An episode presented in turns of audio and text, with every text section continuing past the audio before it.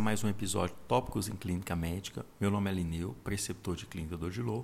Estou com também preceptor de Clínica do Odilon Reginaldo e hoje vamos falar sobre controle glicêmico do paciente internado. Primeiramente, por que esse tema é importante? Olha, Lineu, há boas estimativas de que até um quarto dos pacientes internados desenvolvem hiperglicemia durante a internação. Nem todos já são diabéticos conhecidos. E o mais importante, a hiperglicemia é um marcador de mau prognóstico para esses pacientes. Mas há grandes diferenças em relação ao controle ambulatorial? O, o princípio básico ele é o mesmo: obter o melhor controle com o menor risco de hipoglicemia. As particularidades estão relacionadas ao uso de medicações hipoglicemiantes orais, principalmente os de ação prolongada. Durante a internação, comorbidades, é, disfunção renal, podem aumentar o risco de hipoglicemia com vários desses agentes ou de acidose lática, no caso do metformin. Então, o habitual é suspender a medicação oral e tentar o controle mais com insulina. Você falou em controle com menor risco. Temos limites, metas? A meta, que é um certo consenso nas várias diretrizes, é a faixa de 140 a 180 na glicemia de jejum e pré-prandial. 140 não seria um limite muito permissivo? Bom, parece, né? Porque está longe de ser um valor normal para o jejum e para é, glicemia pré-prandial. Mas há boas evidências de que se a gente quiser um controle mais intensivo do que isso, nós vamos ficar no limite ali do risco da hipoglicemia e isso pode ser bastante danoso. Então, 140 é uma meta boa, não é bom ficar almejando mais do que isso. Um controle mais, mais rígido do que isso, não. Mas isso se traduz em benefícios clínicos para os nossos pacientes? Nós estamos aqui diante de um caso, Lineu, de que as evidências são muito mais de danos do que de benefícios. Né? Acho que há um grande convencimento de que ninguém quer ficar próximo da hipoglicemia, então esse 140 é uma faixa de segurança, mas a outra faixa, né, da hiperglicemia. A partir de 180, danos começam a acontecer na imunidade, na infecção, nos distúrbios hidrolíticos, na desidratação, aumentando permanência hospitalar. Né? Acho que ninguém ficaria satisfeito com um paciente com 500 de glicemia, não deveria ficar também com um paciente com 200, 250, 300 antes da refeição ou em jejum, porque isso não é, não é tão bom. Essa faixa de 140 180 ela é bem factível, bem segura, nós todos deveríamos almejá-la.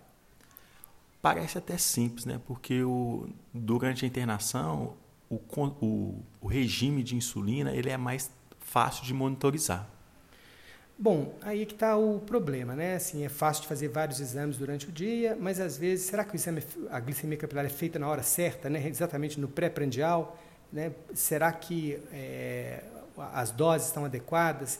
E muita gente continua só corrigindo a, a hiperglicemia linear ao invés de planejar um controle, né? Se antecipar, corrigir, correr atrás ainda é o imperativo, né? Ainda é a a forma de, de, atuar em muitos hospitais. E a gente deveria era controlar melhor os pacientes usando o conceito de que todos os pacientes têm uma, uma necessidade basal de insulina, têm uma necessidade de estresse e têm uma necessidade prandial. Essas três palavras, basal, estresse e prandial, como essas três necessidades podem ser atingidas? Bom, a basal com insulina de ação lenta, NPH, glagina, deutemir, né? Então, pelo menos duas doses de NPH ao dia atenderão as necessidades basais. Isso vai ser mais ou menos metade da insulina prescrita para um paciente no dia. A outra metade tem que vir na forma de bolos, de bolos, por isso basal bolos. Bolos antes das refeições, se o paciente está alimentando, ou a intervalos regulares, se ele está com uma dieta contínua, por exemplo. Esses bolos, ou como insulina regular, ou outra de ação curta, para cobrir as duas necessidades ajustada individualmente, se está alimentando, se o estresse está muito grande, se tem disfunção renal, todas essas particularidades né, que determinam aí as grandes diferenças entre os pacientes internados e no dia a dia. E quando voltar para o esquema basal do paciente? Aí a pergunta fica mais fácil de responder. Né? Assim que o estresse foi reduzido, né, a gente volta, às vezes até dá para voltar até para a medicação oral, mas às vezes há uma fase de transição que o paciente precisa de ir para casa e ter um apoio aí para continuar usando insulina. Mais alguma dica que você acha importante? eu acho que eu pensaria em trabalho multidisciplinar, envolvimento do paciente e aproveitar para o paciente aprender com cada experiência de glicemia capilar, né, de, de, de, dose de insulina, dele mesmo aplicar. Sem o trabalho multidisciplinar, o paciente vai para um exame, em jejum, foi administrada a insulina, coisas ruins vão acontecer. Então, é fundamental o trabalho multidisciplinar para que o esquema basal bolos é, basal estresse e prandial sejam de conhecimento da equipe e, e deem resultado para os pacientes, reduzindo permanência hospitalar, reduzindo complicações. Entendi. Vi que o problema é frequente, tentar o alvo 140, 180, basal bolos em vez de ficar atrás de corrigir hiperglicemia, trabalho multidisciplinar, envolvimento do paciente. Até a próxima. Muito obrigado.